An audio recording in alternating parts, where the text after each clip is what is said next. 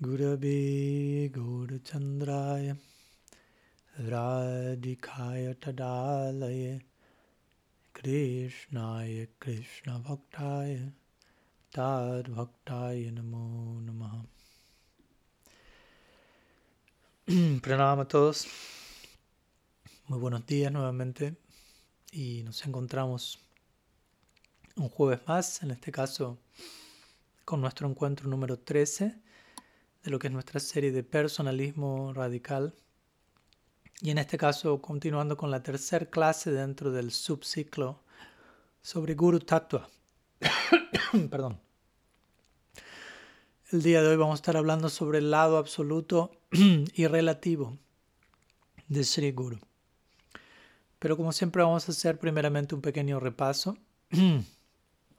vamos a ver qué tan pequeño de lo que vimos la, el jueves anterior, segunda clase de Guru Tattva, donde estuvimos hablando sobre si Sri Guru es falible o infalible, o quizás ambos en un sentido en particular. Y allí obviamente mencionamos como eh, Krishna es infalible, llamado el infalible Achyuta, y la infalibilidad de Krishna no es la misma infalibilidad que un guru va a exhibir, incluso Sri Guru, un, un Vyasti Guru que representa agencia de Samasti Guru de manera pura y completa.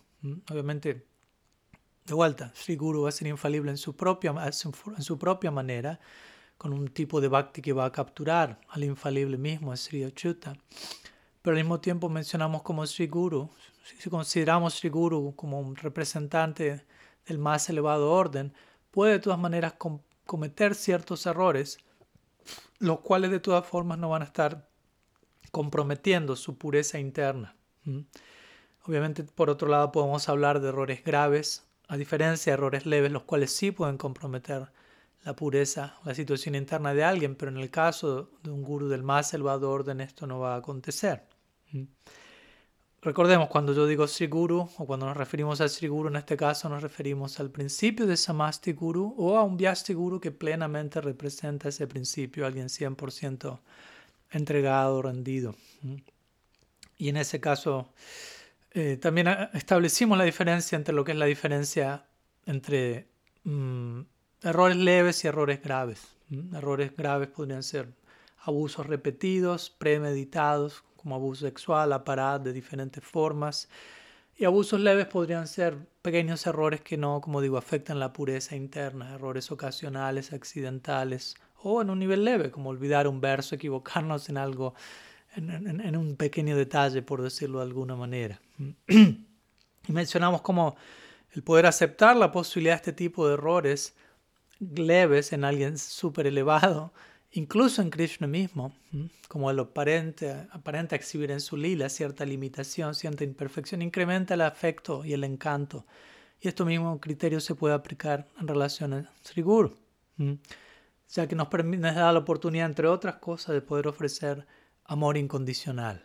Aunque por el otro lado puede haber cierto grado de imperfección en cierta medida superficial, eso nos invita a amar pese a, como estamos siendo, siendo amados por Sri Guru y Krishna. Algo ligado a la idea de infalibilidad es la idea de omnisciencia y mencionamos como el Guru no es omnisciente de la misma forma en que Krishna lo es, Podemos hablar de que el Guru es omnisciente en cierto sentido, en el sentido de que Krishna se encuentra en su corazón y le inspira a saber lo que haya que saber para ese momento, o si el Guru es un devoto puro, ama a Krishna puramente, y amar a Krishna del todo implica conocerlo del todo, y conocerlo a él implica conocerlo todo. En ese sentido podemos hablar de omnisciencia, pero no en todo el sentido de la palabra. A este respecto también utilizamos algunas ideas sobre el concepto de aparad, como muchas veces utilizado para detener por completo nuestro pensamiento crítico ante la idea de si ves algún defecto, eso es aparat, eso es ofensa, no critiques al guru, no veas ningún defecto en nadie, pero como mencionamos, aparat significa más bien algo realizado con mala intención, conscientemente.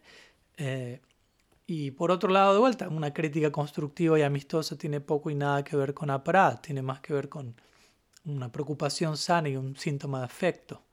Y el, temor o la paranoia de no cometer ningún tipo de aparato muchas veces lleva a tratos muy superficiales, muy diplomáticos, muy calculados, en donde no queremos ofender a nadie, pero superficialmente creamos esta idea de armonía más bien externa.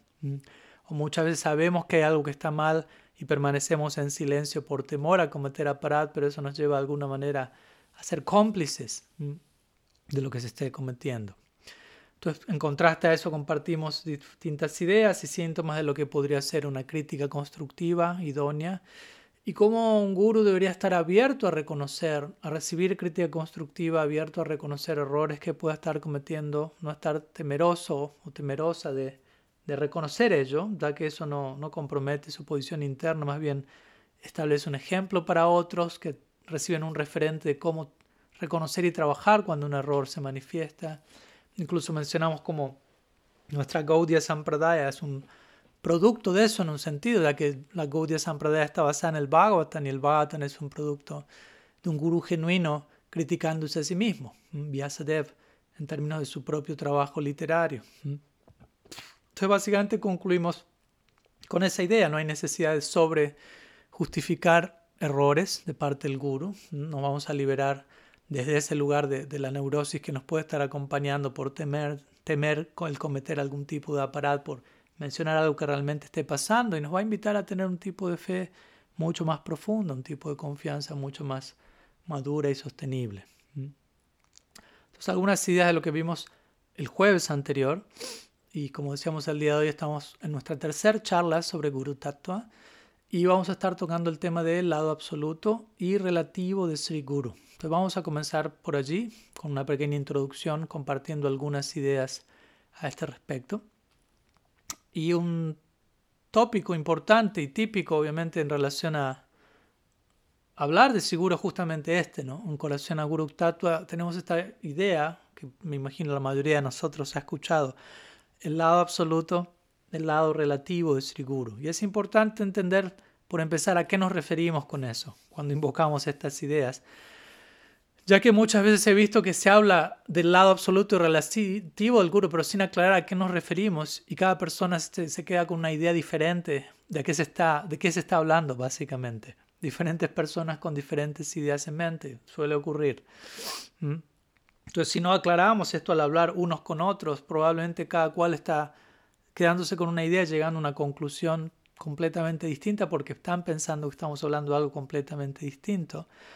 O muchas veces al no tener una idea clara de la diferencia entre estos dos aspectos, absoluto y relativo, muchas veces se genera una justificación inapropiada de ciertos mal comportamientos que a veces son encontrados desafortunadamente en ciertos gurus, eh, tratándoselo de justificar en el nombre de... Ese es el lado relativo del guru, no hay problema, algo así. Y como dijimos, o sobreenfatizar el lado absoluto puede terminar en algo similar a Mayabad, donde el guru es equiparado en todo el sentido de la palabra con Krishna, eh, completamente omnisciente, completamente infalible, como hablamos en la clase anterior, cuando en verdad ese no es el caso. Entonces, si los puntos que mencionamos de hecho en la clase anterior y en la primera también no son debidamente comprendidos, entonces Hoy vamos a abordar dos situaciones que pueden surgir debido a esta malinterpretación. Y una es que si un guru comete un error o otro guru comete algún error incluso leve, quizás lo vamos a considerar rápidamente falso. Si generamos esta absolutización del guru es perfecto en todo sentido, no se va a equivocar nunca. Entonces, si alguien se equivoca, ah, entonces es un guru falso. O si el guru de uno comete un error grave, muchas veces se termina sobrejustificando y considerando eso es un lila trascendental eh, que no lo afecta. Entonces tratemos de buscar un, un punto medio, ¿no? En donde no es que el error leve vuelva a la persona completamente caída, ni un error grave se justifica en el nombre de ser un lila trascendental. Tratemos de lograr un punto medio más realista. Entonces vamos a intentar hoy aclarar un poquito algunas de estas cosas en el marco de personalismo radical que como sabemos tiene mucho que ver con, la idea de, ser personas, de ser personalistas en la mayor medida que nos sea posible y de permitirle esto mismo a otros también. Y permitirle a, ambas partes, en este caso de la ecuación guru-discípulo, relacionarse desde un lugar personalizado y saludable. Entonces, vamos a continuar con una sección en donde justamente vamos a aclarar a qué nos referimos con absoluto y relativo cuando hablamos de Sri Guru. Partamos por aclarar esta idea o cuáles son las diferentes, algunas de las principales diferentes ideas que se suelen tener en mente en la comunidad Gaudia a la hora de invocar estos dos términos. Entonces, algunas personas consideran, por ejemplo, que una mala conducta de parte de algún guru, ya sea un error leve o un error grave, a veces considera eso es a lo que se refiere con el lado relativo, mientras que el lado absoluto se considera que se refiere al aspecto del guru que no se ve afectado por lo que pueda estar pasando en el lado relativo. Pero en verdad esa no es tanta la idea en la que eh, originalmente al menos este término no ha sido utilizado desde ese lugar. Eh, como digo, podemos usar la idea de absoluto y relativo sin tener una idea muy clara de, de a qué nos estamos refiriendo, si estamos hablando con la misma idea en mente. Vamos al origen de dónde surge esta concepción del lado absoluto y relativo del guru. Y para eso tenemos que dirigirnos hacia la Siddhar Maharaj y su trabajo Sri, Guru y su gracia, que obviamente sabemos no es algo que él escribió, sino un compilado de charlas que él dio espontáneamente. Y allí él se dirige originalmente en relación a, estos dos términos, el lado absoluto y relativo del guru. Pero ¿a qué, ¿a qué se refiere él con estos dos términos? Cuando él dice el lado absoluto del guru, se está refiriendo a Sri Guru, al Samasti Guru, al principio Dios, si se quiere, como guru. A eso él se refiere como el lado absoluto. Y cuando él indica el lado relativo del guru, él se está refiriendo al Vyasti Guru o al representante individual de la agencia de Samasti Guru Tattva, al devoto de Krishna. Entonces, Sila Maharaj, por partir la idea original es lado absoluto y relativo de Sri Guru significa Samasti y Vyasti, algo que ya establecimos y explicamos en nuestra primera charla. Entonces, al menos de acuerdo a Sila Siddhar Maharaj, vamos a considerar otras opciones, pero partamos de, del origen de donde surge esta idea. El lado absoluto del Guru es Dios mismo siendo Guru, ¿no? siendo el Guru original, siendo la agencia de Sri Guru. O Dios expresándose a sí mismo a través del Guru, la porción que se expresa a través del individuo, Sri Guru, a eso nos referimos con el lado absoluto, mientras que el lado relativo del Guru se refiere, eh, ¿cómo decirlo? No a, al Guru siendo Dios representado, sino al Guru siendo un devoto de Dios. Como Vishwanath Chakravarti Thakur diría en el Guru Asakam, Sakshak Sarit Vena Samastra Sastra, etc. Y luego, Kintu Prabhur Prayaivatasya. Kintu Aunque, el guru puede ser visto como Bhagavan directamente, de vuelta en un sentido en particular, al mismo tiempo está este lado del guru siendo un devoto de Hari. Ya a eso nos referimos aquí, o sea, la Siddhamara se refiere con el lado relativo. Entonces vemos que la idea de aquí de absoluto y, relativo tiene poco y nada que ver con sobrejustificar errores graves eh, en el nombre de eso es el lado relativo del guru, no es la idea con la cual Srila Siddhamara se refirió a esta idea, a esta noción, a este término. Eh, ni tampoco de vuelta, al mencionar el lado absoluto, él está hablando aquí de sobreenfatizar la total infalibilidad del individuo sirviendo como guru. Por absoluto relativo se está refiriendo a samasti y vyasti. Y de vuelta, aunque podamos usar absoluto y relativo desde diferentes lugares y para referirnos a distintos aspectos de Sri Guru, de vuelta es importante entender en qué contexto nos estamos refiriendo en este caso en particular. Así, así ambas partes de la conversación estamos hablando sobre lo mismo.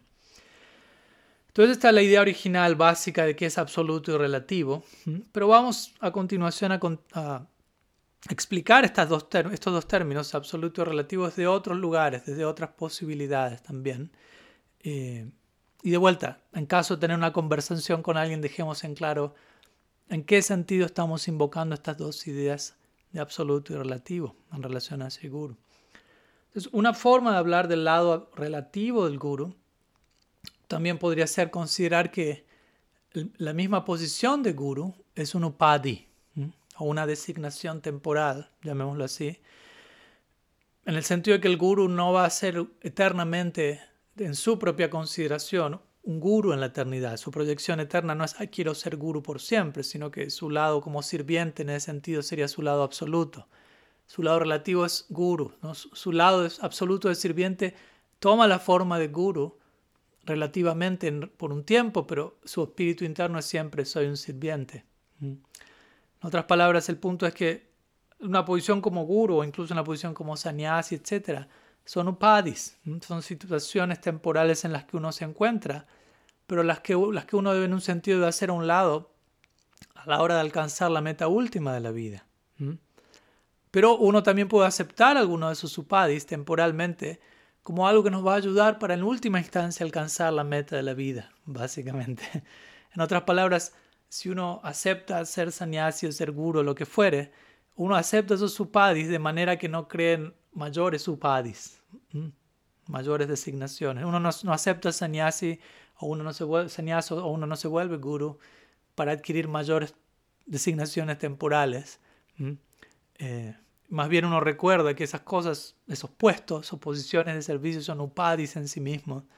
Y el lado absoluto de todo ello es más bien siempre la ofrenda en servicio, la identidad de uno como sirviente. Entonces, al menos desde la perspectiva del guru mismo, el guru no se proyecta a sí mismo o a sí misma eternamente como guru, sino más bien en las palabras si le llamarás como estudiante por siempre. Obviamente en el caso del, discípulo, eso va a ser diferente. El discípulo aspira a relacionarse con su guru. En Nitya Navadvip, por ejemplo, en esta perspectiva de Golok, el discípulo aspira a, servir eternamente a su guru en Nitya Navadvip. Desde el lado del discípulo, el guru va a ser eternamente un guru en el lila. Porque tenemos esa perspectiva, ese potencial en Nitya Navadvip. Pero desde la perspectiva del guru, él o ella se va a considerar a sí mismo su rol, servicio como guru, como algo temporal y más bien aspira a ser un discípulo de su guru en Nityanadvip. Entonces, la, experiencia subjetiva personal del guru en Nityanadvip va a ser, soy un discípulo de mi guru. La experiencia subjetiva de nosotros como discípulos de ese guru va a ser, él es mi guru. sé que hasta un punto lo podemos acomodar dentro de nuestra cabeza, pero ese es el punto central. Esta sería otra manera de, de referirnos a la idea de absoluto y relativo. Otra forma de aplicar la idea de absoluto y relativo en relación al guru podría ser en, relación a la idea de que el guru, un vyasti guru, un, individuo, un representante, un agente de la agencia de Guru Tattva, es una persona, no más de una, un guru en particular, y de ese lado podríamos decir es su lado absoluto, una persona. Pero tal persona, digamos, por ejemplo, alguien como Srila Prabhupada, es un individuo en particular, pero él va a ser experimentado, sentido, percibido por cada uno de sus discípulos o seguidores como una persona diferente en un sentido, de un ángulo en particular. Así como cuando Krishna entra al estadio de lucha con Kamsa, Malanama, Ninam, Naravaram, etc. Famoso verso donde distintas personas perciben a Krishna de diferentes lugares, aunque él es la misma persona. Entonces ese sería el lado relativo del guru. Él es una misma persona, pero distintas personas lo perciben desde un ángulo en particular, un ángulo relativo a su humor en particular. Entonces, de vuelta, esto está conectado a la idea de cómo Krishna va a llegar al corazón de cada uno a través de la misma persona, a través del mismo guru. Krishna está llegando a distintos corazones de diferentes formas, aunque el guru es la misma persona, pero la llegada es diversificada. De vuelta, por ejemplo, si la Prabhupada es una persona, pero existen muchos Prabhupads, por decirlo así, en el sentido de que diferentes discípulos lo van a percibir a él diferentemente. Entonces hay unidad, pero hay diversidad. Está el lado absoluto y está el lado relativo, si se quiere. Hay muchos Sila Prabhupads y al mismo tiempo Sila Prabhupada es uno. Y por encima de esto, como dijimos, Sri Guru es uno, no puede ser más de uno, como Sila Prabhupada mismo diría en una de sus famosas clases. No existe más de un guru en el nivel personal, pero al mismo tiempo perdón, en un sentido no existe más de un guru, como dijimos, guru tattva, sri guru, pero en un nivel personalizado existen muchos gurus y cada guru tiene diferentes facetas, de acuerdo, para cada uno de sus discípulos. Y obviamente esta idea muchas veces no le, ¿cómo decirlo? No, no, es no es algo que inspire tanto a ciertas personas, ¿no? La idea de una misma verdad, aunque debería, la idea de una misma verdad expresándose a través de una multiplicidad de gurus, o incluso un mismo guru de vuelta expresándose a sí mismo o a sí misma de manera diversa a, diferentes personas. Pero de vuelta a rechazar algo simplemente porque es diferente, es algo basado en el, en el temor, ¿no? Si algo expresa una, algo diferente a lo que yo concibo, lo rechazo, eso habla más de mi temor que de la realidad en sí misma. Entonces alguien que piensa, por ejemplo, yo conozco a Srila Prabhupada, yo sé quién es, Y si otros lo ven desde otro lado, yo niego esa experiencia. Yo sé quién es Prabhupada. Eso es algo, es un insulto a alguien como la Prabhupada, ¿no? Limitarlo a, a, lo que yo experimento de esa persona en particular, sin considerar qué tanto Krishna se puede expresar a través de esa persona y esa misma persona mostrar diversas facetas. Si yo digo yo, yo solamente yo conozco quién es él, básicamente estoy implicando yo conozco a Prabhupada, yo controlo a la Prabhupada, yo lo puedo manipular básicamente. Y si alguien dice, no, pero está este otro aspecto de él y alguien dice, ah, pero yo no vi ese aspecto de Prabhupada, que no lo hayamos visto no quiere decir que no exista. Eso habla más quizás de nuestra falta de visión que, que de alguien como la Prabhupada careciendo ese aspecto en particular. En ese caso estamos perdiendo de vista un aspecto de él. ¿no? Un famoso ejemplo podría ser, lamentablemente algunos devotos hasta el día de la fecha no, no, aceptan la relación de Srila Prabhupada con Srila Siddhar Maharaj. Y si las semanas tenía, conocía un lado de Srila Prabhupada muy único, que a menos que uno estuviese en una relación como la que Srila semanas tenía, uno no va a llegar a conocer ese lado de Prabhupada. Entonces, aquellos que logran aceptar a alguien como Srila Siddhar Maharaj están logrando conocer otro lado de Prabhupada, que de otra manera permanecería desconocido, básicamente. O tantas personas que conocieron a Prabhupada antes que llegase a Occidente, este famoso libro Srila Prabhupada, un amigo para todos, muy interesante al respecto distintos devotos y personalidades comparten facetas de Prabhupada que generalmente quizás no son tan conocidas para aquellos que, que, básica, que únicamente lo limitan a la idea de Acharya universal mundial, lo cual no es que está de más, pero hay otros aspectos, como digo, de esta joya multifacética. Entonces, esa sería otra manera de concebir al guru en términos de lado absoluto y lado relativo. ¿Mm? Y finalmente vamos a un lado más, el cual vamos a abordar principalmente el, día de hoy. En relación a absoluto y relativo, también generalmente muchas veces se suelen expresar estas dos ideas, eh, conectando el lado relativo del guru con su lado humano, con su personalidad como individuo, mientras que el lado absoluto del guru, en este caso, va a estar conectado al mundo interno del bhakti de esa persona, lo cual es una definición que también es aceptable como todas las demás. Simplemente debemos, como digo, tener en claro cuándo nos estamos refiriendo a qué definición. Y vamos a concentrarnos aquí en adelante principalmente en esta noción del lado absoluto y relativo del guru. Entonces vamos a pasar a una siguiente sección eh, donde vamos a hablar si el lado relativo del guru nos habla acerca del lado absoluto. ¿Existe alguna correlación entre la figura humana, la dimensión humana de Sri Guru y su mundo interno. Entonces vamos a tratar de abordar este punto a continuación. De vuelta, por un lado tenemos lado absoluto y relativo, que como vamos a ver no son absolutamente el mismo. Si fuesen el mismo no estaríamos hablando del lado absoluto y relativo. Pero aunque absoluto y relativo no son absolutamente lo mismo, al mismo tiempo no son tampoco del todo diferentes. No, son dos plataformas que están del todo divorciadas, separadas una de la otra.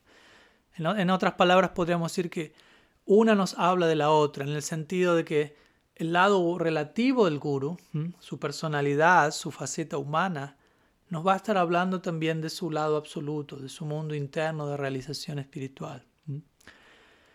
Entonces, muchas veces podemos escuchar ideas como, ok, el absoluto es el, lado del guru como devoto puro y el relativo es el lado humano del guru. Muchas veces, de vuelta, absoluto y relativo se toman esos lados. Lado humano, lado trascendental, devoto puro. Pero la pregunta también que nos podemos hacer en base a temas que ya estamos, tuvimos tocando en nuestra serie es, ¿qué tanto podemos trazar una línea entre estas dos cosas? ¿Qué tanto podemos separar entre lado humano y realización espiritual interna? ¿A qué nos referimos por lado humano en un guru, si estamos hablando especialmente de alguien que es supremamente avanzado? ¿Será que la humanidad de semejante guru está completamente desconectada de su lado como devoto puro? ¿O será que la humanidad del guru, tal como se expresa, nos está indicando, nos está hablando de su mundo interno? Recordemos acerca de lo que hablamos en las charlas de, de individuación, de cómo la humanidad, nuestra humanidad, la humanidad de Sri Guru, puede y debería ser integrada en nuestra espiritualidad hasta el punto de, de que esa humanidad nos va a acompañar en la eternidad. Las palabras de Vishwanath Chakrabarti Thakur En la etapa actual somos seres humanos practicantes sadhakas, pero a través de la práctica del bhakti, incluso nuestro cuerpo físico y psíquico se va a ir espiritualizando mediante el ingreso del Swarup Shakti, hasta el punto que se vuelve completamente espiritual, trascendental, espiritualizado, tanto cuerpo físico como psíquico, lo cual incluye de vuelta nuestras sensibilidades humanas, todo lo cual en ese estado espiritualizado pasa a volverse parte de nuestra identidad eterna en el Nara Lila, en los pasatiempos que son no solo plenamente divinos, pero plenamente humanos.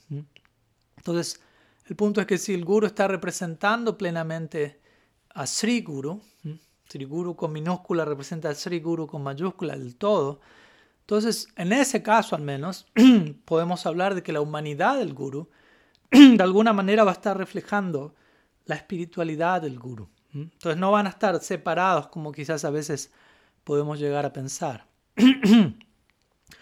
si, llegamos al punto de separar en absoluto, si, vemos lado absoluto y relativo como algo completamente separado, esto nos puede llevar a, a diferentes posibilidades de abuso. Como mencionamos, por ejemplo, imagínense que un guru, y en este caso no estamos hablando de alguien muy avanzado, pero un guru, no se incurre en una actividad ilícita sexual, por dar un ejemplo, una forma de abuso, y alguien dice, ah, ese es su lado relativo, su lado absoluto se mantiene como devoto puro, y en el lado relativo pasan cosas. ¿No? no es la idea, no es la idea llegar a ese punto, ¿no?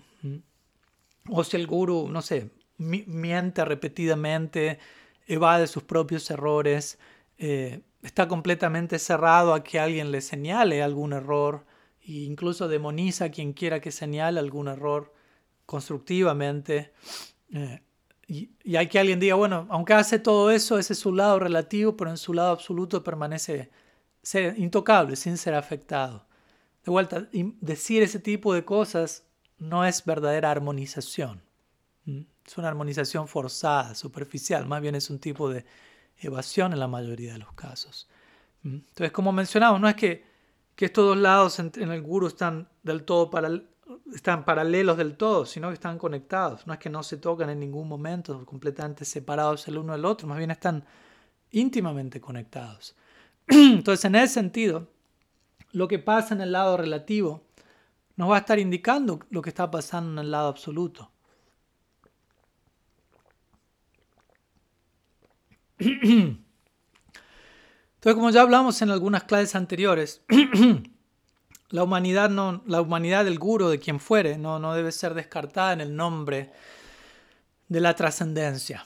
Trascendental no significa rechazar la humanidad. Más bien, hay lugar para la humanidad incluso en la eternidad, por lo tanto hay lugar para la humanidad en el carácter del guru. Y por humanidad también aquí en este caso en particular me estoy refiriendo a ciertas aparentes imperfecciones o en cierta medida no aparentes, imperfecciones, errores, un guru, no sé, o ciertos detalles de carácter y personalidad que quizás en lo idealizado puedan no ser lo que uno cree que es idóneo. Por ejemplo, algún guru puede ser muy, muy avanzado y al mismo tiempo ser un tanto, no sé, quejoso, malhumorado por momentos. Y quizás todo eso era parte de la personalidad del guru que es ahora un devoto puro, pero todo eso estaba con él o con ella antes de volverse un devoto puro. Y ahora que se volvió un devoto puro, ese aspecto de, la, de, su personalidad de alguna manera se mantiene por arreglo de Krishna y no está comprometiendo su situación interna. De vuelta, es un detalle, no estamos hablando de errores excesivos y graves, no queriendo justificar nada extremo. Pero en muchas ocasiones Krishna puede mantener algunos de esos detalles incluso no solo para sumar cierto encanto en la ecuación, sino para ponernos a prueba a nosotros. Qué tan sustancial es nuestra apreciación y visión del guru, qué tanto discernimiento también estamos ejercitando. Porque de vuelta, si lo entendemos apropiadamente, ese pequeño error en el marco de la devoción pura va, va, a contribuir su elemento de encanto, básicamente. Obviamente, en cierto nivel, estoy mencionando, cuando por otro lado la, el lado relativo del guru es bastante relativo, por decirlo así, o hay bastantes imperfecciones que necesitan ser abordadas y todo eso empieza a crear una interferencia eh, y, afectar el mundo interno del guru, entonces eso ya es otra cosa, eso ya es otro departamento. Especialmente es otra cosa si tanto guru como discípulo intentan tapar eso y sobrejustificarlo, mencionando ese es el lado relativo nomás. ¿No? Muchas veces he escuchado incluso devotos que en su intento por sobrejustificar el, el mal comportamiento de su guru, algo que realmente requiere abordaje, terminan ellos diciendo cosas como, incluso el lado relativo del guru es absoluto. Lo cual de vuelta, ¿no? Si hablamos de algún error leve en un devoto puro del más elevado orden, podríamos decir en ese sentido el lado relativo ha de ser visto como absoluto, en el sentido es un error leve que no afecta al mundo interno de la persona y suma su encanto. Pero aparte de esos casos que generalmente son más bien excepcionales, no, no deberíamos decir ese tipo de cosas, que el lado relativo es también absoluto, porque más bien eso abre las puertas de vuelta a propuestas bastante peligrosas y más bien despiertan, sospechas ¿no? de querer sobrejustificar algo bajo la idea de es el lado relativo pero también es absoluto. Entonces, ¿cuál es la necesidad de, estirar la situación hasta ese punto que estamos tratando de sobrejustificar en esos casos? De vuelta, probablemente uno dice, termina diciendo esas cosas porque es la única manera en la que uno puede justificar algo que no debería estar pasando. Si el guru se vuelve un depredador sexual y alguien diga, no, ese es su lado relativo, y su lado relativo es absoluto, así que no, no, hay que verse afectado por ello, no, es correcto, no es idéntica esa comprensión. Muchas veces este mismo mecanismo de evasión termina diciendo cosas como, así, nuestra preocupación como discípulos debería ser total y enfocada, hasta tal punto que no tenemos tiempo de analizar en qué manera la persona a través de la cual Sri Guru se está expresando pueda estar fallando desde el punto de vista relativo. A veces entrega ese tipo de idea también. Deberíamos estar tan enfocados como discípulos que no tenemos tiempo de ver cómo nuestro guru puede estar fallando en, su lado relativo. En un sentido se entiende la idea, pero al mismo tiempo eso puede ser una instrucción que puede ser abusada y puede ser una ceguera ¿no? demasiado extrema y un tipo de evasión espiritual o puede ser incluso una complicidad silenciosa de errores que sabemos que están ocurriendo y que deberían ser abordados. Puede ser un tipo de, de, hipocresía y de, digo, ceguera voluntaria, en el peor de los casos. O de vuelta, muchas veces encontramos este tipo de argumentos de que, bueno, en Sri Guru estamos encontrando al absoluto extendiéndose hacia nosotros, pero muchas veces el discípulo elige seguir enfocándose en lo relativo. ¿no? Aspiramos a lo infinito, pero no estamos dispuestos a crecer más allá de los límites de aquello que nos hace sentido a nosotros. A veces se critica a quien ve algo en el lado relativo desde ese lugar. ¿no? Esto está ligado a esta idea de, de neurosis con aparat que hablamos en la clase anterior. ¿no? Si alguien ve algo, inmediatamente se lo cataloga como, como ofensor. Y sí, a través del guru idealmente el absoluto está descendiendo a nosotros. Y no, no estamos recomendando estar completamente absorto en lo relativo, pero si la humanidad del guru está mostrando algo que requiere reparación, eso no es un capricho del discípulo que está solamente enfocado en lo relativo, puede ser algo que requiere atención de parte del guru. De vuelta, Krishna es el absoluto y Sri Guru es un, un principio absoluto, pero guru con minúscula no es un principio absoluto en sí, independiente de Sri Guru, independiente de Krishna. Tratemos de diferenciar esto de vuelta, absoluto y relativo. Absoluto, como se le llama, diría Guru con mayúscula, relativo, Vyasti Guru con minúscula. ¿Mm? Entonces tratemos de mantener en mente esta diferencia crucial que establecimos del día 1.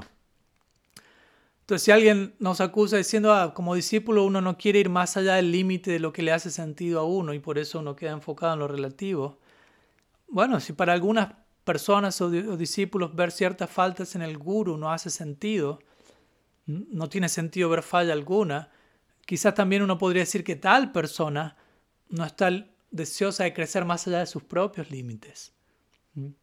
Porque esa persona lo va a estar acusando a uno de, oh, si usted ve un, defecto en el guru, se muestra que usted no está dispuesto a crecer más allá de sus propios límites. Pero quizás el que no está dispuesto a ver defecto alguno en el guru cuando lo hay, no estamos promoviendo ver defectos donde no los hay.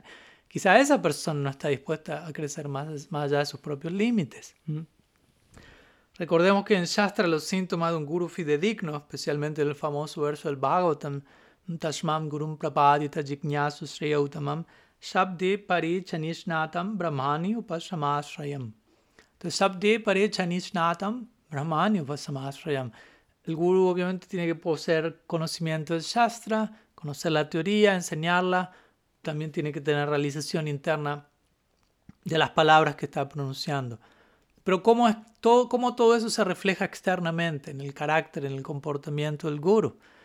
Upasama Asrayam, dice el Bhagavatam. Upasama Asrayam literalmente significa el guru ha tomado refugio, Asrayam, en Upasama, en la tranquilidad. Entonces, tomar refugio en la tranquilidad básicamente significa el guru ha controlado sus sentidos. O en otras palabras, podríamos decir, el guru tiene una humanidad equilibrada. La, el lado humano del guru se encuentra relativamente balanceado. Al menos en un nivel, en el nivel en el que el guru puede interactuar con otros, enseñar a otros, y en el nivel en que, la, en que una humanidad no balanceada no se mete, no se interpone en el, en el camino, en el intento del guru instruir a otros. Porque si eso ocurre, eso es algo a ser abordado. Si la humanidad del guru está del todo desequilibrada, eso va a afectar su rol y función como guru, como vamos a verlo al final de la clase de hoy. Entonces, en otras palabras, Upasamashrayam, guru no puede ser arrastrado por las pasiones humanas, tiene que tener cierto control, las riendas en sus manos, por decirlo así.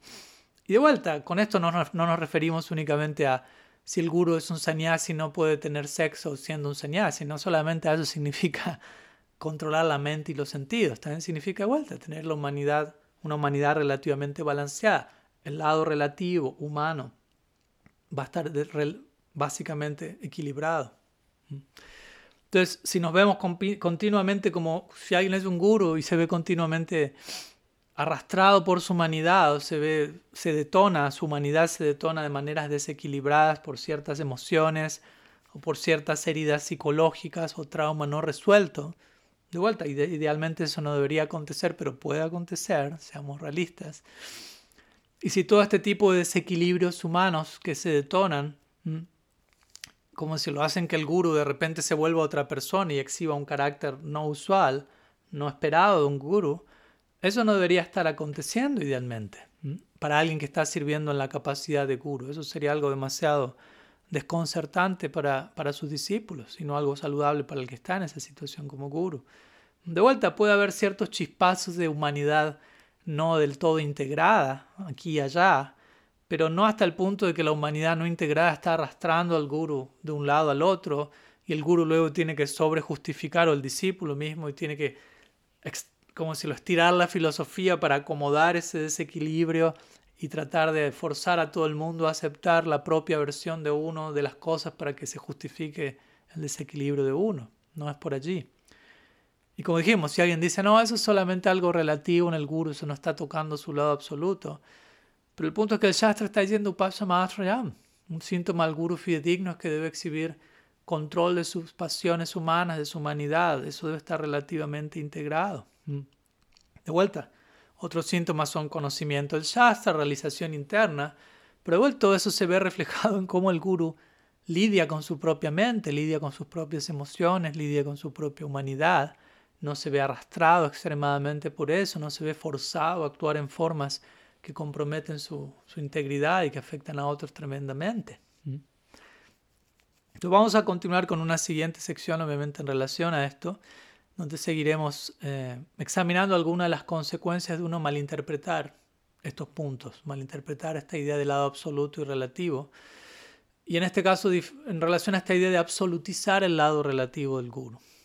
Vamos, la siguiente sección vamos a llamarla absolutizar el lado relativo del guru significa relativizar el lado absoluto del guru. Mm. Es una idea que invocamos a menudo. Mm. Absolutizar lo relativo implica relativizar lo absoluto. Y ya mencionamos previamente, ¿no? Algunas veces el guru mismo, o a veces sus discípulos, o a veces ambos, recurren a esta idea de absolutizar lo relativo. El lado relativo del guru es también absoluto, lo cual no solamente va a llevar a diferentes formas de confusión, sino a formas de abuso, a formas de sobrejustificación y también a una relativización del lado absoluto, de la sustancia absoluta del principio de Sri Guru, que debería estar expresándose a través de esa gente, en donde se termina reduciendo ese lado absoluto a lo que sea que, encaje convenientemente con la zona de confort actual del, del que está tratando de justificar algo. Entonces, no es la idea. Lo dejo en claro, no estamos promoviendo eso en todo caso. La idea de vuelta de que el lado relativo del guru es también absoluta, únicamente la vamos a aceptar si, si entendemos el lado relativo del guru como siendo la humanidad del guru y, y, y el lado absoluto del guru siendo alguien que está 108% rendido en su corazón. En ese caso, el lado absoluto y el lado relativo de alguna manera son uno, siendo que uno refleja plenamente al otro e internamente esa persona del todo pura y su humanidad va a ser absoluta en ese sentido, indicándonos esa pureza. Eh, en el sentido de que el lado relativo no va a estar interfiriendo con el lado absoluto, va a ser algo plenamente indicativo y transparente si se quiere. Pero también debemos ser lo suficientemente honestos y reconocer que estos ejemplos de los devotos de la más elevada orden muchas veces pueden ser más bien la excepción a la regla que la regla en sí misma. Entonces, más allá de estas excepciones, la idea de que el lado relativo del guru es absoluto también, no tiene base escritural alguna, más allá sea sástrica, sea de lógica, etc. Y más bien nos deberíamos preguntar a nosotros mismos cuál es la idea de esa proposición. Si yo estoy proponiendo incluso el lado relativo es siempre absoluto, ¿cuál es la intención detrás de, semejante propuesta? ¿no? ¿Cómo, cómo el concebir el lado relativo del guru como absoluto es algo que, ¿cómo decirlo? Que, que apoya el personalismo en servicio a la, entrega, a la rendición. ¿Qué, ¿Qué, tanto estamos promoviendo eso? ¿Por qué necesitamos absolutizar la humanidad del guru en, en, todo el sentido de la palabra y en cada situación? ¿Mm? De vuelta, el lado humano del guru es el lado humano. Y de acuerdo con qué tanto ese principio sea aceptado, y resuelto en servicio al absoluto, ¿no? de acuerdo a qué tanto el guru integra su humanidad en servicio al absoluto. Eso en esa misma medida eso va a determinar qué tanto esa humanidad se va a interponer en el flujo del absoluto, descendiendo tras el guru o no. ¿Mm? Entonces, de vuelta, trascender lo relativo, recordemos, no tiene que ver con rechazar nada. Trascendencia de lo relativo implica integración de ello no evitar algo, no negar algo, no minimizar algo.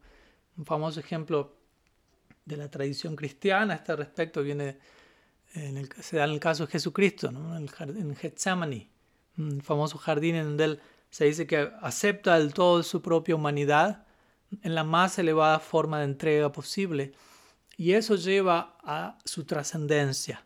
Entonces la plena aceptación de la humanidad lleva a la plena forma de trascendencia. Él reconoció cada una de sus fragilidades, por decirlo así, y las ofreció en sacrificio. No, no, no hay necesidad de, escaparle a nada de eso.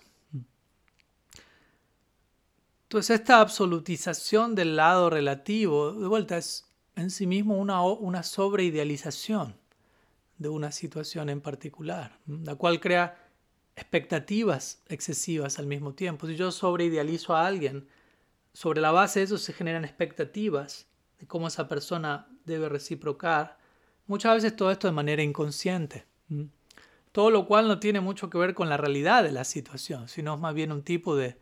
Si, tanto, si tanto guru y discípulos firman ese contrato en donde hay sobreidealización y expectativas excesivas, si ambos suscriben a eso, ambos entran en un viaje fantasioso básicamente, donde ambas partes incluso a veces se pueden terminar engañando unas a otras, sin, de manera que no se tengan que, como decirlo, que dar cuenta eh, en dónde se encuentran. ¿no? Obviamente con el paso del tiempo ese proyecto va a ser insostenible. Pero esa es la idea, ¿no? Muchas veces uno, por ejemplo, como discípulo termina sobreidealizando a su guru, como hablábamos en la clase anterior, ¿no? El guru tiene que ser un nitya siddha o siempre sonuta maha, maha bhagavat o lo que fuere. Y, y y el guru muchas veces también acepta eso, aunque no, aunque no, no la, idealización que llega a él no tiene que ver con la realidad. Alguien me ve como nitiesida, yo sé que no soy un nitiesida, pero acepto ser visto como tal y acepto creerme eso mismo yo, puede pasar. ¿no? Y el guru puede entrar también en un viaje de auto sobre idealización, pensando, bueno, soy guru, soy devoto puro, soy omnisciente, así me ven, así que tengo que mostrar que siempre lo sé todo. O sea, lo sé todo o al menos tengo que dar la idea de que lo sé todo en todo momento. Tengo la respuesta perfecta a todo lo que fuere. ¿no? Y se sostiene toda una fachada, ¿no? un, falso escenario. por ejemplo, si alguien pregunta algo que el guru no sabe cómo responder y el guru tiene que mostrarse sabiéndolo todo, ciertas preguntas no van a ser permitidas o el guru va a dar respuestas muy breves de manera que no quede al descubierto su carencia de conocimiento o lo que fuese. Y muchas veces en esa sobre esa base se promueve una cultura de fe basada en el, en el temor y en la sumisión ciega. Entonces, el punto es al, uno referirse e insistir demasiado en este tipo de, de certeza absoluta, ¿no? De parte del guru. El guru lo sabe todo, el guru es omnisciente, omnipotente, infalible, etc. Si insistimos demasiado en esta idea de certeza absoluta, muchas veces las respuestas del guru con el paso del tiempo se terminan volviendo totalmente predecibles. El guru ya tiene la respuesta perfecta para cada pregunta y siempre es la misma fórmula, por decirlo así. Y si eso se vuelve así con el tiempo, tan predecible, nosotros como discípulos también empezamos a perder contacto con, con el principio inspirador y emocionante de, la revelación continua que se va dando y que es dinámica, no es que siempre la misma respuesta, siempre se puede descubrir más, ahondar más. Entonces es, es bastante diferente de lo que alguien nos va a entregar si solamente dice yo sé todo y esta es la respuesta correcta siempre a esta pregunta, etc. Entonces cuando empezamos a encontrarnos con ese tipo de respuestas predecibles que se presentan para mantener el statu quo de, la absolutización plena del guru, se pierde todo sentido del asombro, por decirlo así, el chamatkar se pierde y eso es lo que nos mantiene con inspiración y con vida, ¿no? y, el proceso se empieza a volver aburrido. ¿no? Y cuando se empieza a acumular este aburrimiento, esta frustración, muchos terminan abandonando la práctica, básicamente, sintiendo aquí no hay algo vivo, dinámico, eh, o, no la abandonan oficialmente, pero la terminan abandonando extraoficialmente, quizás perdiendo, permaneciendo por fuera, pero por dentro perdiendo contacto con la sustancia interna de la sampradaya con la inspiración continua que se debería estar dando, que debería estar animando cada uno de nuestros días. Y quizás nos mantenemos externamente, pero únicamente motivados, entre comillas, por mantener una posición, por temor, por intereses separados, etc. Y esa no es la idea. Eso no nos vuelve miembros de la Gaudiya Sampradaya. Y como mencionamos en la clase anterior, algunas personas pueden pensar, oh, el guru es omnisciente, y por lo tanto el gurú sabe siempre qué es lo que el discípulo debería hacer. También esta es otra manera de, absolutizar al gurú en un extremo. ¿no? Siempre sabe, aunque muchas veces hay gurús que tienen tantos discípulos que ni siquiera ellos terminan de, recordar todos los nombres de sus discípulos. Con esto no estoy criticando a tales gurús, simplemente estoy estableciendo un caso, una realidad. Entonces, algunas, obviamente hay instrucciones que un guru puede dar y que son aplicables para todos sus discípulos de manera universal, pero en muchos casos también uno tiene que llegar a conocer a la persona para ir más allá de la superficie y muchas veces un solo guru puede tener un buen número de discípulos y no tener tiempo para cada una de esas personas. Pero en esos casos debería haber algún arreglo para que eso pueda ser proveído, esa guía, seguimiento personalizado, tener todas esas bases cubiertas, por decirlo así. Y como mencionamos, obviamente un devoto puro, un Vyasti Guru, que es un devoto completamente rendido, va a verse inspirado por Krishna en su corazón, Krishna va a estar hablando a través de él, va a estar empoderado por la gracia divina, pero muchas veces no, obviamente como dijimos, no todo guru se encuentra en esa plataforma, e incluso si, ese, si el guru se encuentra en esa plataforma, en, muchas ocasiones de todas formas vamos a necesitar una guía personalizada que muchas veces un Uttam Bhagavat no puede llegar a proveer, no porque no tenga la capacidad, sino porque quizás no tenga el tiempo o por cualquier otra circunstancia. Y por encima de esto también deberíamos mencionar que, que los gurus deberían asistir a sus discípulos en ir a sitios profundos dentro de sí mismos en donde las respuestas también van a venir por ellas mismas. ¿no? En un sentido, el guru, en otras palabras, el guru debería instruir a su discípulo no tanto en qué pensar, sino en cómo pensar. No solamente, en un comienzo obviamente será más literal y piensa esto, no pienses esto, es así, es así. Pero con el tiempo el guru debe instruir al discípulo de manera que el discípulo mismo encuentre estas revelaciones por la gracia del guru. No solamente decirle qué hacer en un sentido externo, sino llevar y acompañar al discípulo hacia las profundidades. Ese es el rol del guru. Estoy volviendo por un momento al lado de la absolutización del lado relativo, que va a generar una relativización del lado absoluto. Es importante notar que, de vuelta, que los gurus también no son, por ejemplo, un guru no es absoluto en, en, sus opiniones relativas tampoco. Por ejemplo, un guru en particular puede tener ciertas opiniones sobre una visión política, sobre una situación social, sobre un, elemento no necesariamente relacionado a lo trascendente, si se quiere. Entonces, una opinión relativa, que vuelta, ¿no? no necesariamente tiene que ser absolutizada. Y está bien, no hay ningún problema. De vuelta, no, no necesariamente. Y, puede haber distintos gurús con distintas opiniones sobre estos temas relativos. Y no necesariamente debemos con, absolutizar todo ello.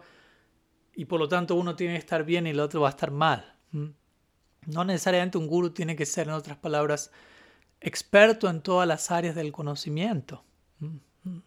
Y desde ese lugar, si un guru no es un experto sociólogo, psicólogo, economista, etc., desde ese lugar tampoco podemos, deberíamos esperar de un guru una guía perfecta, infalible en esos campos, en esas áreas. Y desde ese lugar un guru no debería ser nuestro psicólogo, nuestro asistente financiero, nuestro consejero de pareja. Si necesitamos toda esa guía no hay ningún problema, pero no esperemos que todo eso vaya a venir del guru. O si el guru en algún momento extiende esa ayuda generosamente, el guru tiene que también estar capacitado para hacerlo, o el discípulo tiene al menos que saber que puede haber una buena intención, pero quizás no necesariamente sea una opinión del todo profesional, por decirlo así. ¿Mm? Eh, porque si esto ocurre, si el discípulo absolutiza al guru en todo sentido y espera al guru va a ser mi psicólogo, mi economista, mi todo, y el guru se presta a eso del todo, y se absolutizan todas las opiniones sobre temas relativos, de vuelta, muchos problemas van a surgir como resultado de eso. Por ejemplo, ¿no? si uno le, no sé, si un discípulo llega al punto de absolutizar la visión del guru hasta el punto de preguntarle, Gurudev, ¿qué auto tengo que comprarme? Usted tiene la visión divina, va a saber qué decirme. O con quién casarme, o lo que fuese, ¿no? Y el guru da una respuesta que con el tiempo uno se da cuenta no fue la más certera, por decirlo así, si el discípulo absolutizó a su guru, absolutizó el lado relativo del guru, en ese caso hay básicamente dos opciones. Una, luego haber absolutizado el lado relativo, corroborar, uy, mi guru se equivocó. Pero si yo absoluticé el lado relativo, implica que todo va a colapsar si yo acepto que hubo algún error en el lado relativo, porque para ese devoto el lado relativo es el lado absoluto y un error en el lado relativo es un error en el lado absoluto, entonces toda la estructura se viene abajo para ese devoto. Porque uno ha investido confianza absoluta incluso en asuntos relativos. Entonces, esa es una opción. Si el guru da una, opinión relativa que, con el tiempo se muestra errada. ¿no?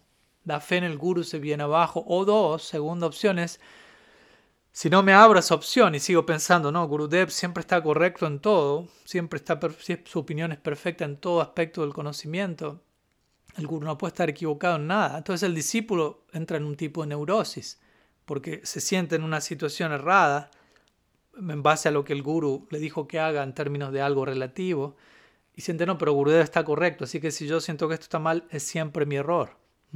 Y, es siempre mi error. Y ahí el, discípulo termina castigándose a sí mismo y, entrando en un viaje de culpa y de vergüenza y de trauma y de neurosis, básicamente, ¿no? En el nombre de gurunista de mantenerme con fe firme en mi guru. ¿No? Termino volviéndome muchas veces loco. puede pasar. No es la idea, pero puede pasar. Aquí estamos analizando ciertos escenarios de manera que ojalá sean prevenibles. Porque de vuelta, en esos casos uno absolutizó todo. El lado absoluto, el lado relativo, todo es absolutizado. Entonces, si algo falla, la falla es también absoluta porque el devoto, el discípulo no logra separar entre el lado absoluto y relativo en ese momento. Y de vuelta, la falla absoluta termina cayendo sobre los hombros del discípulo siempre, en cualquiera de los dos casos que mencioné, y vienen, vienen estos sentimientos brutales de, culpa, y de autocastigo y de autoflagelación. Y lamentablemente esto es aún peor cuando el guru promueve eso de su parte, cuando el guru promueve esa sobreabsolutización de sí mismo. Y uno ha visto eso a veces en gurus promoviendo esa idea en cuanto a su propia imagen hacia sus discípulos, de sobreabsolutización. No solo para cubrir errores que puedan estar cometiendo, sino también para mostrarle al, discípulo que todo lo que uno hace es siempre perfecto. Y obviamente cuando hay... El problema es que cuando el guru está generando esa situación forzada comete algún error y alguien de sus discípulos o quien fuere ve alguno de esos errores y no está creyendo esa sobreabsolutización incluso de lo relativo, si alguien observa ese error y lo señala constructivamente, si ese guru está promoviendo esa sobreabsolutización y varios de sus seguidores la siguen con fe ciega, la persona que señala un error pasa a ser inmediatamente estigmatizada, difamada, rechazada, utilizada como chivo expiatorio. Y muchas veces los seguidores de ese guru terminan viendo a ese crítico constructivo como el nuevo enemigo. Siempre tiene que haber a veces un enemigo en común para nutrir la fe débil. Y ese enemigo tiene que, que fallar por completo, de manera que la falla de esa persona confirme la fe absolutizada de los seguidores en el lado relativo del guru. ¿Se entiende la idea? Si yo tengo una fe exagerada en mi guru, incluso lo relativo lo absolutizo aunque haya defectos. Si hay el mal señala un defecto, esa persona que señala el defecto tiene que fallar por completo de manera que yo no tenga que pensar que yo estoy fallando. ¿Mm? Entonces, en esos casos, por ejemplo, aquellos discípulos que están identificando un aparente enemigo que está señalando algo en el guru, y ese enemigo en verdad es un crítico constructivo, pero muchas veces estos, estos otros discípulos más fanáticos van a pensar, ah, esta persona está señalando este error, es un ofensor tremendo, y esa persona por señalar ese error y cometer esa ofensa debería encontrarse en una situación terrible, pero quizás esa persona está en una situación terrible porque señaló algo constructivamente, pero para los otros devotos es, ¿por qué no está en una situación terrible? ¿Mm? Ah, eso es, el hecho de que no esté en una situación terrible muestra qué tan demonio es, por decirlo así. Muchas veces terminan llegando estas ideas, ¿no? Porque ellos prueban, él, por la crítica que está haciendo, él debería estar sufriendo terriblemente y el hecho de que no sufra por lo que, lo que hizo muestra que es un monstruo. Cuando en verdad esa persona señaló algo constructivamente, de manera sana. Mm. Yo he escuchado casos así, ¿no? Personas dicen, ah, por, haber atrevido, por haberse atrevido a ver un error en el devoto puro, esa persona se debería haber matado debido a la aparat pero la persona sigue con vida está feliz. Y, interesantemente el mecanismo se sigue alimentando.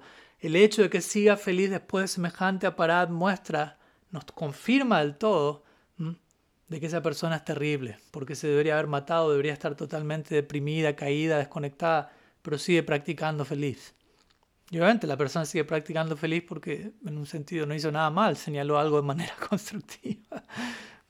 Pero estos seguidores ciegos eligen pensar desde esta otra manera porque eso confirma sus propias convicciones y fe ciega para que ellos no tengan que aceptar que el guru puede estar cometiendo un error. Porque si ellos se dan cuenta de, no, este así llamado enemigo no es un enemigo, en verdad, y su felicidad y su crecimiento no vienen por él ser un insensible y sinvergüenza, sino por estar debidamente situado.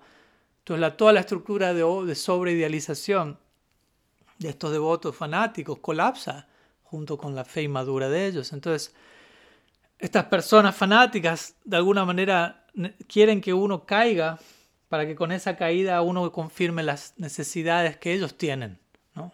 Básicamente, ¿no? No es que ellos quieran, quieren que uno caiga, pero ellos necesitan que uno caiga.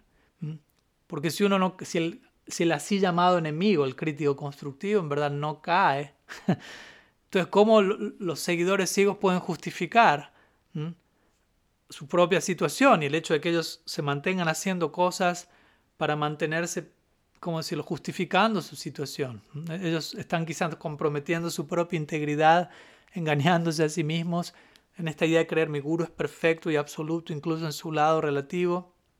Y por otro lado, este así llamado enemigo, que fue un crítico constructivo, está creciendo y siendo feliz sin haber tenido que vender su alma al diablo, como quien diría, ¿no? Entonces, obviamente el punto es ese, ¿no? Si, si, si con el tiempo estas personas que acusan al crítico constructivo no, no caen en cuenta de su error, ¿cómo lo siguen procesando eso dentro de ellos? ¿Cómo lo, tienen que, cómo lo siguen sobrejustificando? Ellos van a seguir pensando vuelta. ese crítico está, es un sinvergüenza, es incluso un demonio, cada vez se lo ve más feliz, es tan insensible de su parte, nada malo le está pasando, debe necesitar una reacción más fuerte todavía para entender su, situación, ya han pasado 10 años, 15 años, 20 años y esa reacción no le está llegando. Entonces, en algún punto para, para uno como seguidor ciego justificar eso, tiene que pensar, esa persona es lo peor del universo para seguir feliz de esa manera. O idealmente la opción es que uno como seguidor ciego se dé una, un punto de entrada en donde uno empieza a darse cuenta, uno, yo estaba equivocado, ¿no? yo estaba sobreidealizando algo que no, no hacía falta sobreidealizar en esa medida. Porque de vuelta, si uno se mantiene pensando en absolutos, incluso en relación a lo relativo, uno no va a ser capaz de cuestionar la posibilidad de, de, un error alguno, ¿no? desde el lado relativo del guru. Porque de vuelta uno piensa el lado relativo es el lado absoluto, no, no hay diferencia, prácticamente uno genera este tipo de unión no saludable. Y uno no puede cuestionar lo absoluto, porque si hay un, problema en lo absoluto, uno es arrojado en, una, hacia un absoluto océano de incertidumbre, básicamente. Entonces, para muchos es más fácil, en lugar de cuestionar ese tipo de cosas, buscar un chivo expiatorio y siempre estar criticando a alguien que pueda estar viendo algo de lo que yo prefiero no ver, por decirlo así, en lugar de transferir, ¿no? O sea, más bien transfiriendo mis propios asuntos no resueltos algún enemigo externo, por decirlo así. Todo eso en el nombre de mi fe en el guru o algo así, ¿no? ¿Mm? Como cuando Jesucristo diría, cuando ustedes me matan a mí, van a estar pensando que lo que están haciendo es un deber sagrado. ¿Mm? Como pensando, no, esto es para Dios. ¿no? Como diciendo, no, no, no es algo malo lo que estamos haciendo. Entonces, en otras maneras, el punto es, una de las mejores formas, mejores, entre comillas, de no sentir culpa eh, al odiar a otros es pensar, estamos haciendo esto como un deber sagrado para Dios, ¿no? o estamos señalando a este crítico para defender a nuestro guru o algo por el estilo. ¿no? Y, ese es el peligro de ver al guru como absolutamente absoluto en, todo el sentido de la palabra, incluso en su lado relativo, ¿no? o, sobreestimar la posición del guru. Como varias veces dijimos, ¿no? en un sentido, no hay, nunca es suficiente todo lo que podemos decir a la hora de glorificar a Sri Guru. Pero en otro sentido existe la chance de sobre glorificar o sobreestimar al guru. Si la Prabhupada diría en su comentario al Chaitanya Charitamrita, Madhya Lila, capítulo 10, verso 182, si uno es sobreestimado, la glorificación es solo otra forma de blasfemia. Entonces la glorificación, el kiyai, que se da en el marco de sobreestimación no es glorificación, es blasfemia. luego él dice algo similar en el comentario del verso 4, 15, 23 del Srimad Bhagavatam. Él dice, si una persona que no posee los atributos de una gran personalidad ocupa a sus seguidores en glorificarle con la expectativa de que tales atributos se desarrollen en el futuro, ese tipo de glorificación es en verdad un insulto. La misma idea. Si yo no tengo ciertos atributos, pero permito e incluso animo a otros a que me glorifiquen, glorifiquen en mí atributos que no tengo, con la esperanza de tenerlos al yo meramente ser glorificado por lo que no tengo, esa glorificación es un insulto, ¿verdad? Entonces, es importante mantener esto presente. Entonces el punto es, si uno es un guru, ¿qué hacer si, uno es un guru y los discípulos de uno se acercan a uno con este tipo de sobreestimación, sobreidealización, sobreabsolutización, incluso del lado relativo del guru? O incluso sobreestima, estimación o sobreestima del, lado interno del guru, en ambos casos. Entonces, ¿qué, puede, qué, qué debe hacer el guru? Entonces, bueno, el guru debería responder a esa idealización de sí mismo, de sí misma, siendo honesto. Mm. ¿No? Si alguien se acerca pensando, tú, usted es un devoto puro Nitya Siddhautam Bhagavat, y el devoto no lo es. Quizá en algunos casos el devoto puede decir, ustedes piensan que yo soy esto, pero en verdad no lo soy. Mm. Yo puedo responder a esa idealización aclarando que no soy lo que piensan que soy, aunque no significa que uno sea un engañador por eso. O si uno considera no voy a aclarar eso para mantener la fe de ellos, uno tiene que estar muy seguro de, ocupar ese lugar, de un lugar que le sea uno sostenible como guru también. Entonces el compromiso para alguien en la situación de guru, dejar en claro a sus seguidores cuál es la situación de uno, o de vuelta en el caso que uno les permita a ellos pensar que uno es más de lo que uno realmente es, porque uno siente, bueno, ellos no pueden evitar pensar así en esta etapa, no los puedo reprimir en este momento. Hay lugar para eso, lo entiendo, pero uno entonces tiene que tener el adikar como guru para lidiar con esa situación. En otras palabras, como guru uno tiene que tener el adikar para lidiar con la falta de adikar de los discípulos de uno, que puede llevar a estos discípulos a sobre glorificarlo a uno, sobre idealizarlo, etc. Porque si esto no ocurre, si el guru no tiene esa capacidad, entonces este proyecto de guru-discípulo termina volviéndose insostenible, muchas veces incluso tóxico y, y peligroso en ciertos casos.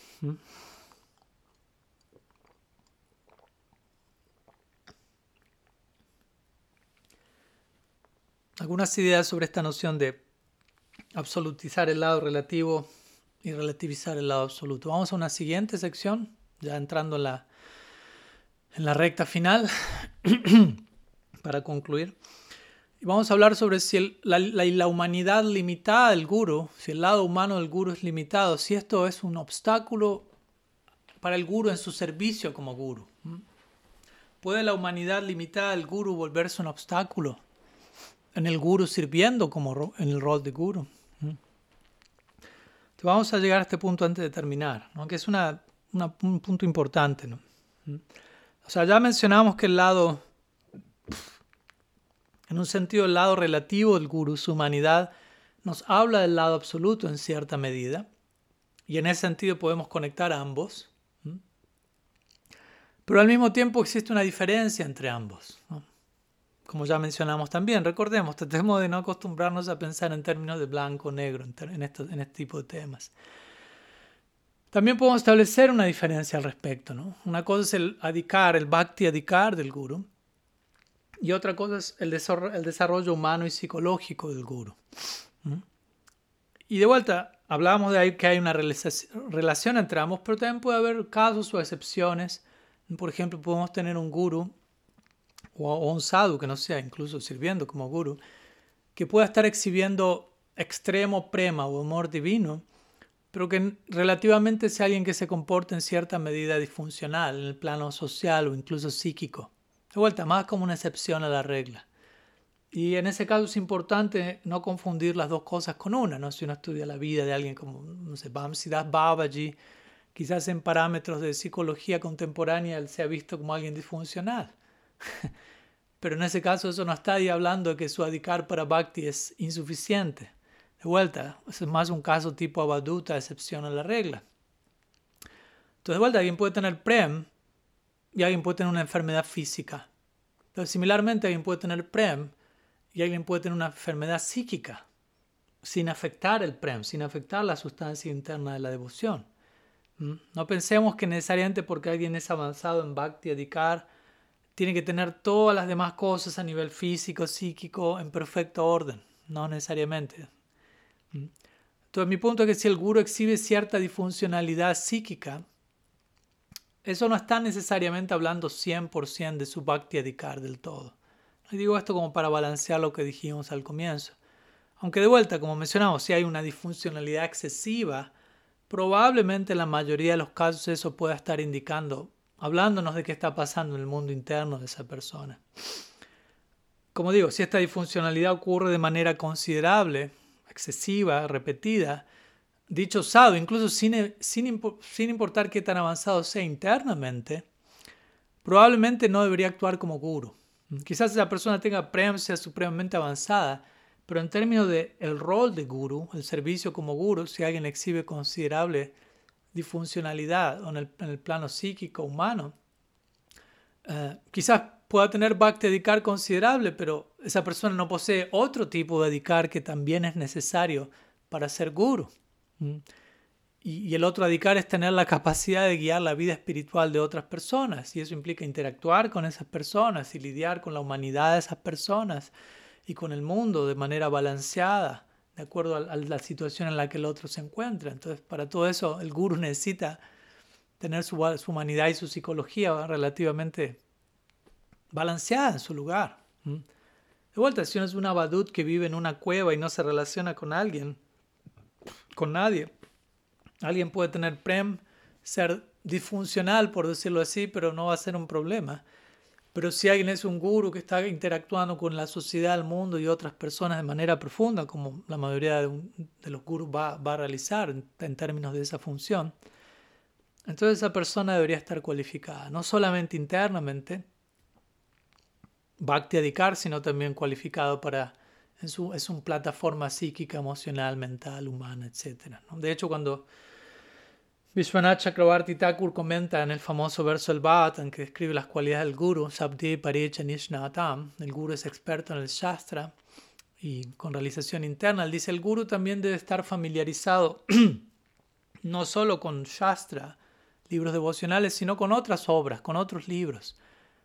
Y eso no significa solamente uno debe estar familiarizado con otros libros para predicar a personas en otras áreas, sino también podríamos decir para lograr relacionarse con el mundo que lo rodea en esa circunstancia en particular. Hoy en día ello implicaría áreas como la psicología, entre otras. Entonces, así como muchas veces se dice que un psicólogo necesita ir a un psicólogo, necesita tener su propio psicólogo, en un sentido podríamos decir que los gurus quizás no necesitan ir a un psicólogo, todos ellos, quizás algunos sí, pero sí necesitan tener a alguien con quien compartir, ¿no? Para ser responsables y, compartir, así como un psicólogo se mantiene aclarando su situación interna con otro psicólogo, otros gurús podrían tener eso con mayores o especialmente con, con pares, ¿no? con iguales, con amigos con quienes puedan compartir. Y muchas veces quizás necesiten ir a un psicólogo también. Y no, no, hay, no hay problema, así como un gurú necesita ir a un, médico para tratar un problema físico, a veces puede requerir a, ir a un profesional para trabajar cierto elemento psíquico. Entonces recordemos, nuestro proyecto es integrar humanidad con divinidad. No solamente estamos hablando aquí de Bhakti Adhikar y no importa nada más, sino de un crecimiento integral, teniendo nuestra humanidad en su lugar como parte de nuestro avance espiritual. Pues a hablamos de avance espiritual, pero de vuelta, nuestra humanidad tiene que, que estar relativamente balanceada, al menos en términos generales, y todo eso puede quedar integrado en nuestro avance espiritual. De la misma manera que el, trabajo de un terapeuta es crear un medio ambiente en donde la sanación pueda manifestarse, pueda darse, lo cual muchas veces implica que el terapeuta mismo debe demostrar vulnerabilidad, el, terapeuta mismo debe ser del todo veraz. Similarmente el guru, podríamos llamarlo un terapeuta divino. Este mismo criterio se aplica al guru, ¿no? En relación a sus discípulos. El guru tiene que ser veraz, transparente, vulnerable. Entonces sí, en, ciertos casos, o en la mayoría de los casos, una humanidad limitada puede interponerse en la manera en la que, eh, no necesariamente en el mundo interno del guru, en ciertos casos, pero sí en el servicio de esa persona como guru en relación a otros. Vamos a ir a una sección de conclusión, unas pocas palabras antes de, de cerrar la sesión del día de la fecha. Y bueno, mencionamos cómo instituir al guru de forma absoluta. Hoy estamos hablando del lado absoluto y relativo, recordemos. Entonces, instituir al guru de forma absoluta, en todo el sentido de la palabra, muchas veces viene de una malinterpretación de lo que compartimos en clases anteriores. Recordemos que dijimos que cuando el Shastra habla del guru, asume que el guru es un representante perfecto de la verdad y por lo tanto va a animar una rendición completa a Sri Guru, asumiendo quien representa a la agencia Sri Guru es un representante perfecto, pero hablamos de que pueden haber diferentes grados y niveles de esa representación del principio de Sri Guru. Entonces, si esto se malinterpreta, llegamos a esta malinterpretación de la idea del lado absoluto y relativo del Guru. Entonces, esta forma de hablar acerca del Guru, obviamente, Quizás inspira la fe de muchos, ¿no? Él es absoluto en todo, incluso en su lado relativo, pero también eso puede eventualmente crear cierta confusión. ciertos problemas. Por lo tanto, personalmente siento que necesitamos encontrar una nueva forma de, una manera más profunda de abordar este mismo principio, también con expresiones, criterios, lenguaje que sean relevantes a los tiempos actuales, sin alterar la esencia de la enseñanza, sin sabotear lo sagrado del principio de Sri Guru, ¿no? pero todo lo contrario, honrando y protegiendo eso. Y similarmente el guru, quien esté sirviendo como guru, necesita entender su propia situación quizás de manera diferente a como quizás un guru ha entendido su propia situación por décadas o siglos. En, ciertos casos a veces necesita ajustar o actualizar ciertas situaciones para que su servicio como guru se vuelva más sostenible. Porque si esto no ocurre, probablemente en ciertos casos tengamos una sobreabsolutización del guru, que como digo, quizás incluso el guru mismo se va a creer. Y esa sobreabsolutización genera una sobreidealización de la figura del guru, y el discípulo va a tener una visión hiperidealizada del guru y el guru va a tener una visión sobreidealizada no solo de sí mismo quizás, pero incluso también de su discípulo. ¿Se entiende? Porque quizás el guru va a idealizar a su discípulo en base a cómo el guru cree que el discípulo debería responder a él.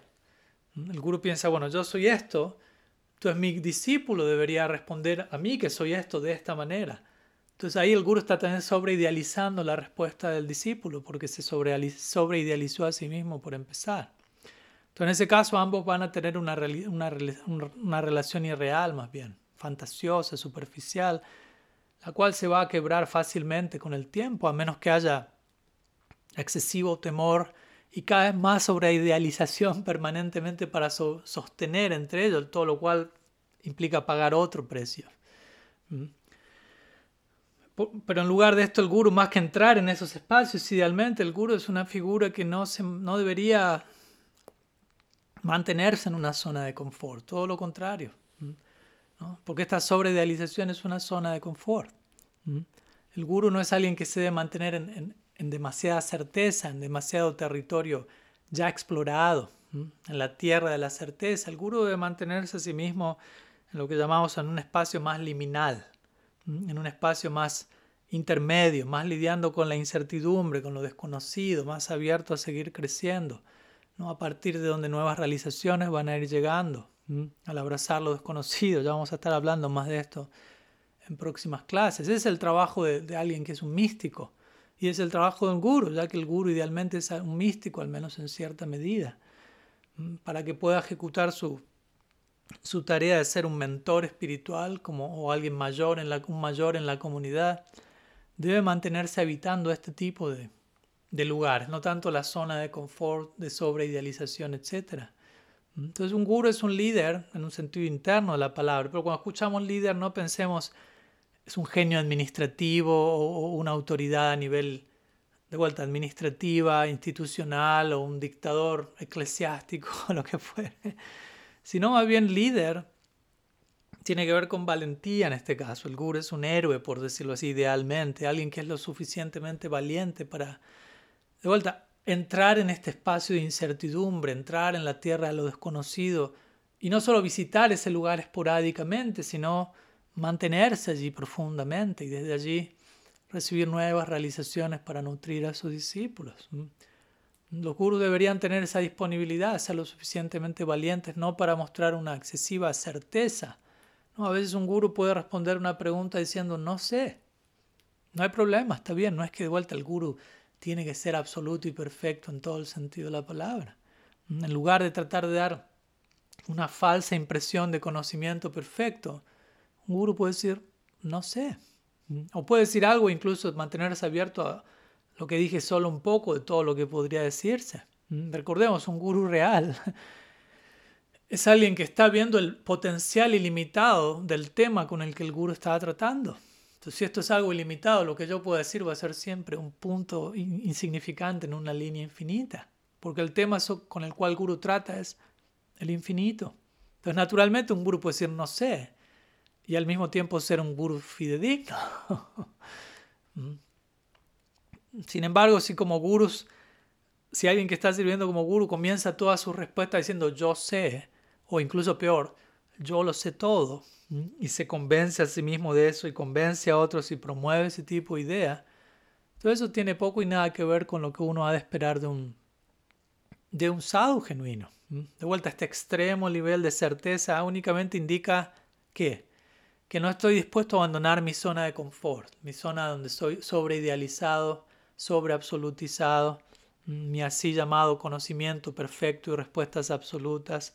Todo eso está mostrando que no soy lo suficientemente valiente para explorar territorio desconocido, para habitar la oscuridad, como mencionamos, o que no soy capaz de reconocer mi lado relativo como guru. Entonces es una tentación que alguien como guru debe trabajar y con la cual uno debe cuidarse. Porque como dijimos, si el guru no se ocupa en todo eso, la manera en la que termina enseñando y representando la conciencia de Krishna vuelve todo muy predecible, muy dogmático, muy aburrido, como mínimo. O mantiene, a tan, se mantiene al guru y al discípulo con una comprensión neófita de qué significa ser guru y de qué significa ser discípulo. Ambos se mantienen en una idea muy superficial, muy zona de confort de qué significa esta relación tan sagrada que debemos honrar y cuidar debidamente. Por eso estamos compartiendo esta serie de clases, no atentando contra la relación, sino tratando de cuidarla y honrarla debidamente. Porque idealmente, de vuelta, esta es la relación guru-discípulo. Esta es la relación donde la mayor madurez debería ser demostrada, de, de ambas partes. De parte del guru, la mayor madurez debería ser demostrada. De parte del discípulo, su mayor madurez debería ser demostrada. Y es posible que esto ocurra, no, no perdamos la esperanza. Así que, en fin, algunas ideas que queríamos compartir hoy sobre la temática del lado absoluto relativo de Sri Guru. Vamos a estar concluyendo aquí una pequeña tarea para el hogar, para aquellos que deseen. Básicamente es una reflexión sobre en qué forma nuestra Gaudiya Sampradaya puede estar fallando el día hoy en día en relación a los puntos que presentamos hoy una reflexión constructiva, de vuelta, no crítica destructiva y con profundo compromiso para ver qué podemos contribuir a nivel individual para generar un cambio positivo. Así que concluimos aquí y el próximo jueves nos estamos viendo con el cuarto encuentro de Guru Tattva, donde vamos a de alguna manera pasar a otro tema pero relacionado y el próximo tema va a ser abandonando al Guru de uno. Pues vamos a analizar el escenario, la posibilidad en donde un discípulo, por determinadas razones, situaciones obviamente no esperadas, se ve en la situación de tener que abandonar a su guru. Entonces vamos a ahondar en esa dirección. Muchas gracias a todos por su tiempo, su presencia. Sri Guru Tattva ki jai, Man Mahaprabhu ki jai, Sri Gaudiya Sampradaya ki jai, Sri Harinam Sankirtan ki jai, Gaur Bhakta Vrinda ki jai, Gaur Premananda Haribol. वंचाकल्पतरूभ्यश्च कृपा सिंधुभ्य च। पतितानम पवानेभ्यो वैष्णवेभ्यो नमो नम। अनातकोटि वैष्णव जय। गौड़ हरिबोल।